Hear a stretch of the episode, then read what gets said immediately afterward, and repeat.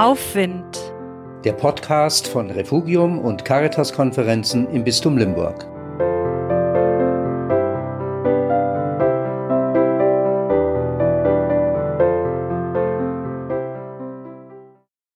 Stimmt's?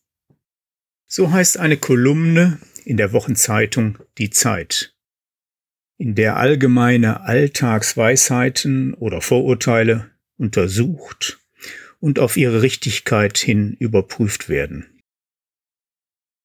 Wortarbeit, der Versuch, die sich noch nicht ganz zeigende Wirklichkeit, ihre Tiefenschicht hörbar zu machen, nicht nur gegen den kunstvollen Missbrauch und die bewussten Lügen. Wortarbeit ist Schwerstarbeit. Die Angst, nicht das richtige Wort zu finden, zu eng zu denken, zu klein zu sprechen, zu verzagt zu schreiben, kann stumm machen.